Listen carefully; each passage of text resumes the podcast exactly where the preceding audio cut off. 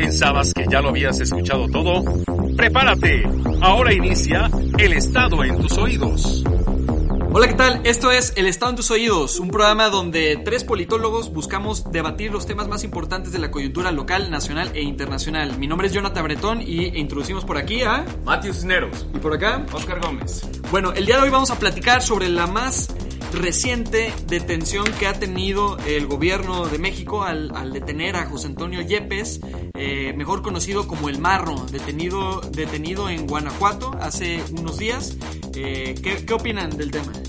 Bueno, este, cabe resaltar que estamos en el primer martes de agosto, martes 4, entonces lo que nos menciona aquí mi estimado Jonathan Bretón, que ya tenemos de vuelta aquí en Guadalajara y estamos muy felices por eso, es que el domingo hubo un operativo donde detuvieron a este sujeto, que se veía que ya el gobierno federal y el gobierno estatal se supone ya lo venían cazando desde hace tiempo. Eh, hubo un, suceso ahí medio eh, deleznable para la ciudadanía guanajuatense eh, cuando detuvieron ahí a su a su madre, a su novia y a su hermana y otros 23 integrantes del cártel de Lima. Entonces decidieron hacer un caos en la ciudad y pues ya la venía, ya lo venían persiguiendo. ¿Tú qué opinas, Mateo? ¿Ya lo traían o no?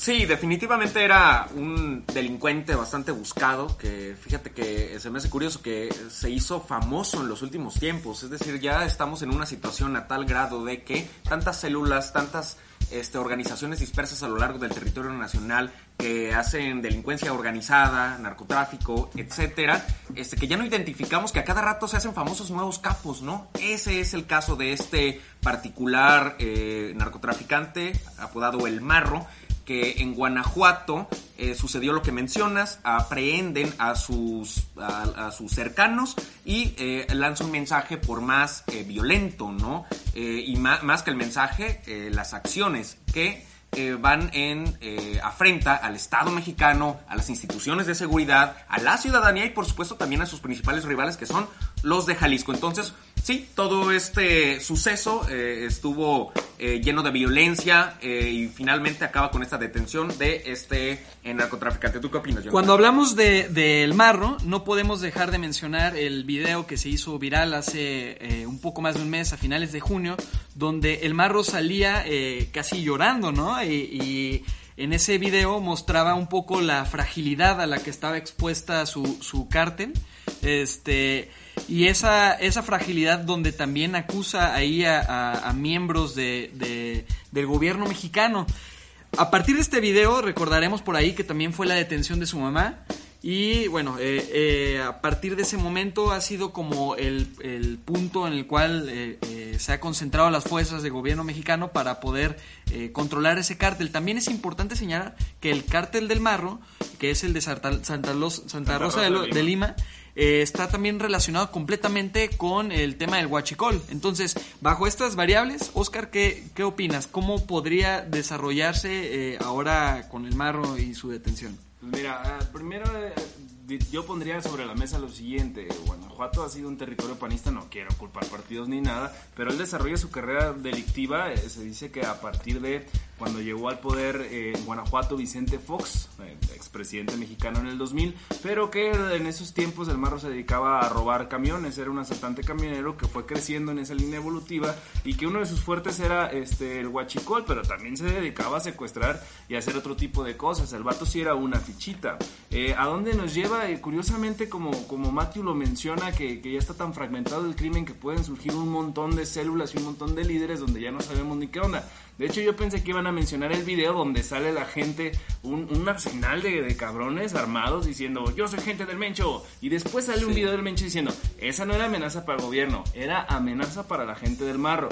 Recordemos que en Guanajuato ha sido uno de los estados más golpeados por la violencia últimamente y es porque hay un conflicto entre Mencho de, de, Cártel Jalisco Nueva Generación contra este, el Marro Santa Rosa de Lima. Ahora que ya sale de, de la palestra este eh, el marro, pues no sé quién va a tomar la batuta o si va a salir fortalecido, este, pues Nemesio, Nemesio, el, el, el deleznable líder de, la zona sur aquí en Jalisco. Y recordemos también que recientemente eh, López Obrador hizo una gira por Guanajuato, por Jalisco, por Colima. Y a partir de esa gira, por ahí se habla de una especie de coordinación con, eh, con, estos, con estas entidades, ¿no? ¿Tendrá algo que ver al respecto? No, no lo sé, pero sin duda hay evidencia de que eh, hubo esta reunión, primero en Guanajuato, de que se trataron temas de seguridad en esta gira, que después fue en Jalisco y también en Colima, donde hay problemas de seguridad en el occidente del país, y que eh, lo que sí está intentando decir entre líneas o en subtexto el gobierno federal es este tipo de, eh, de estrategias, este tipo de visitas, este tipo de coordinaciones interestatales, sirven para la detención de los delincuentes. Pero también es cierto, este, hay muchas inconsistencias en esta propia narrativa. Por ejemplo, en este famoso video que tú mencionas, donde eh, había un arsenal tremendo, nunca antes visto, al menos en, un video, en redes sociales, en la historia de México, yo diría, a tal grado, eh, Alfonso Durazo salió a decir que era un montaje.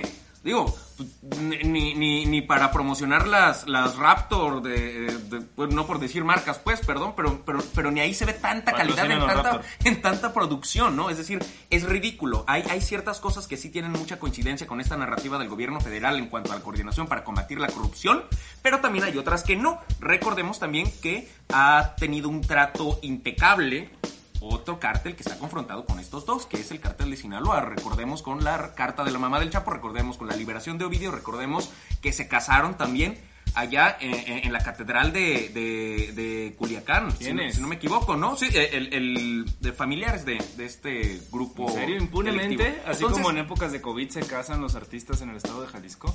pues eh, también hay, hay de todo en todos lados, ¿no? Lo que yo estoy diciendo es básicamente que esta narrativa puede tener ciertas coincidencias, pero también puede tener ciertas este, fisuras que también habría que poner luz sobre ellas. Ahora, visto a todas luces, lo que sí podemos mencionar también es que esta es, desde mi punto de vista, la carta más fuerte eh, de narcotraficantes que haya detenido el, el gobierno López Obradorista. No sé si, si esto rompe un poco con la estrategia que ya se ha venido fragmentando de, del abrazos no balazos, ¿no? Cuando estamos viendo que la seguridad está completamente militarizada, por una parte.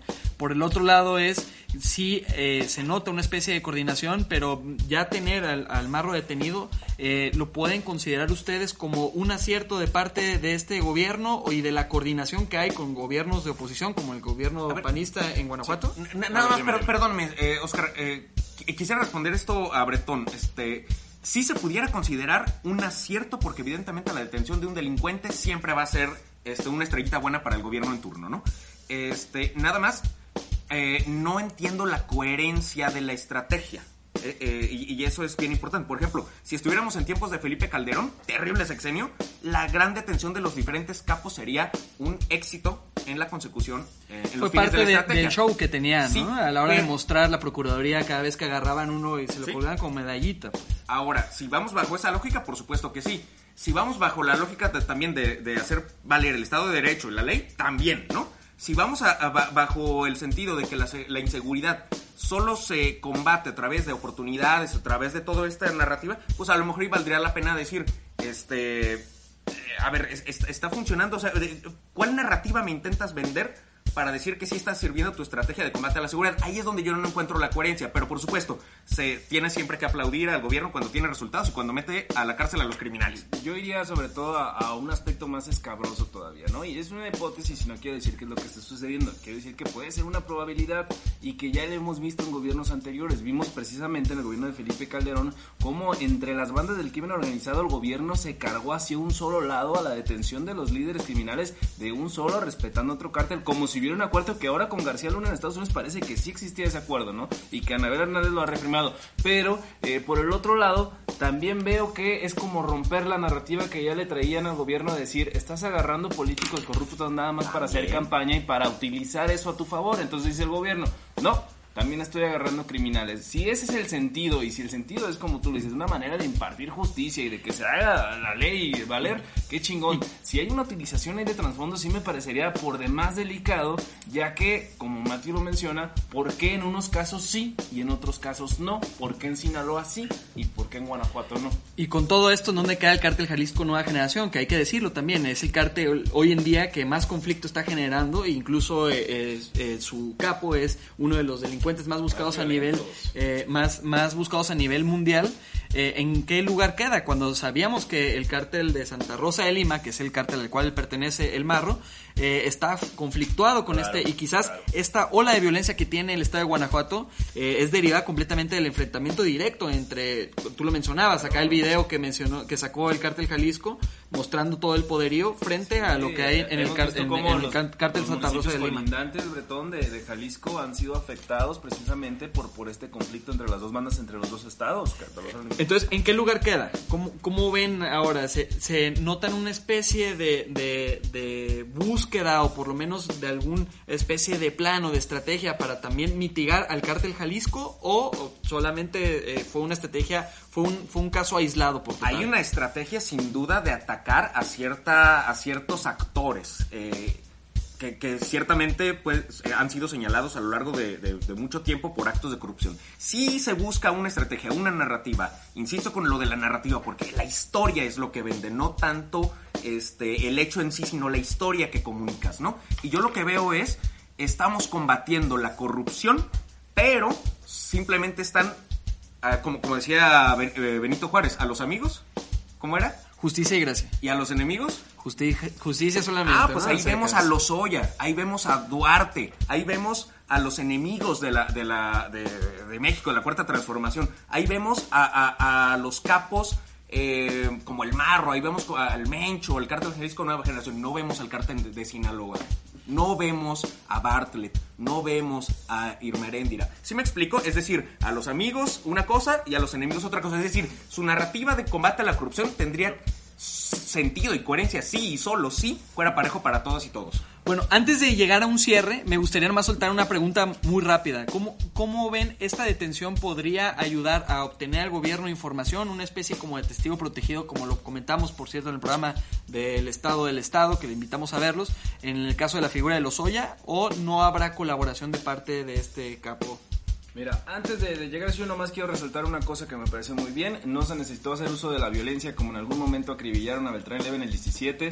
Este, aquí sí parece que hubo ahora sí inteligencia para en el, poder di- capturarlo. en, en el 2000, 2017, en en 2000 Nayarit. Sí, lo acribillaron, o sea, está el helicóptero Sí. y le están pegando una baliza loca. Ese desplegado no hubo, que fue como el intento de la estrategia fallida de Sinaloa. Eh, eh, creo que, por otra parte también, eh, Bretón, creo que los, el crimen organizado está más organizado que la sociedad y nunca se va a quedar acéfalo. Creo que ya se vienen dando esos relevos y lo hemos visto como parece una cuestión, como un cáncer, que estirpas un tumor y se expanden más. Entonces creo que está muy complejo que, se pueda decir ya se va a acabar o que alguien va a dejar eso. ¿Por qué? Porque no deja de representar un negocio y representar los intereses y algo muy importante mientras las empresas eh, grandes, y no voy a decir transnacionales, pero pudiera ser, sigan comprando combustible robado, va a seguir siendo un negocio. O sea, mientras haya compradores, va a haber quien la venda, ¿no? Y si no se arregla eso, vamos a tener un problema que va a estar canijo. Eh, ¿Ibas a decir algo, Sí? ¿no? ¿Qué, qué te decía la historia, la narrativa del combate al huachicol? ¿Qué no se decía que ya no existía huachicoleo? Eh, Se decía, ¿no? Pero, pero evidentemente sigue existiendo y como tú bien lo mencionas, también son copartícipes algunos grandes empresarios y transnacionales. Eso sí tengo que reconocer de este operativo, ni un, ni un, ni un herido, eh, se me hace que hasta ni una bala. Este tipo de operativos con inteligencia, con estrategia, me parece que tienen que seguir si es que esta va a ser la, la estrategia para que capturar otra vez capos. Santiago Nieto tuvo mucho que ver Ah, con la bueno, sí, por supuesto. No, eh, esa sí es Ya, una estrellita que le tenemos que eh, reconocer. El, tiempo, el tiempo eh, pues no es suficiente nunca para hablar de esos temas que son de largo aliento, pero a modo de un cierre, ¿qué, qué les gustaría opinar? Ay, eh, brevemente, rapidísimo, el Estado de Derecho tiene que ser garantizado para todos y todos y la justicia tiene que ser también para, lo- para todo tipo de persona que eh, transgreda la ley, llámese, aunque sean amigos o no, de eh, ciertos personajes influyentes del gobierno federal. Lo que sí, también hay que reconocerle este operativo que fue súper exitoso y que nunca vimos a lo largo del sexenio de Calderón. ¿Y por allá, Oscar? Sí, yo diría que este esta figura del testigo protegido debe estar limitada para cuestiones de, corrupción específicas en, casos específicos como de los Oya, pero ya cuando tienes un criminal que ha cometido esta violencia, que ha fomentado tanta violencia, que ha dejado tantas familias sin, sin, sin sus este, seres queridos, creo que ahí sí ya no deberíamos de tener esas prerrogativas por más información que dieran, que lo manden al gringo y ahí se arregla como lo están haciendo los, los narcos. Por otra parte, creo que es el momento o el partaguas para que ahora sí el Estado empiece a buscar, ya agarró el marro, pues ahora siguen los demás, ¿no? Yo no dije nada. Bueno, eh, mi cierre iría en torno a que creo que se puede reconocer que en cuanto a las figuras que ha detenido este gobierno de Andrés Manuel, creo que es la más importante en estos momentos. Esperemos que no sea un hecho aislado, esperemos que sí sea parte de una estrategia integral en donde cual vayan fragmentando poco a poco los cárteles, porque tampoco es como ir cortando la mala hierba, porque así de, fácil emergen más líderes. Sí es importante que exista una estrategia y ya hemos visto cuáles han sido las fórmulas que no han funcionado en los años anteriores. Pero bueno, hasta acá llega el programa del, del Estado en tus oídos, donde hablamos de José Antonio Yepes, alias El Marro. Eh, Los invitamos a seguirlos en nuestras redes sociales, Oscar. Eh, estamos en el estado del estado en Facebook, Twitter y próximamente en Instagram. Y eh, el Estado en tus oídos. En Apple Podcast, en Spotify. Así Y es. Google y Podcast. Google, Google Podcast. Podcast. Así es. Bueno, muchas gracias a Y todos. sigan las webtulias en YouTube. Bye.